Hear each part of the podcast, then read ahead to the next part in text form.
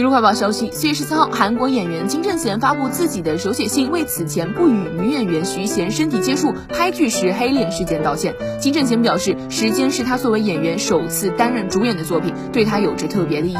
但很抱歉给导演、编剧、演员以及工作人员带来了很大的失望和伤害。在剧中途下车的全部过程以及发布会上，我的行动都是错误的。向受到伤害的包括徐贤演员在内的所有相关人士真心谢罪。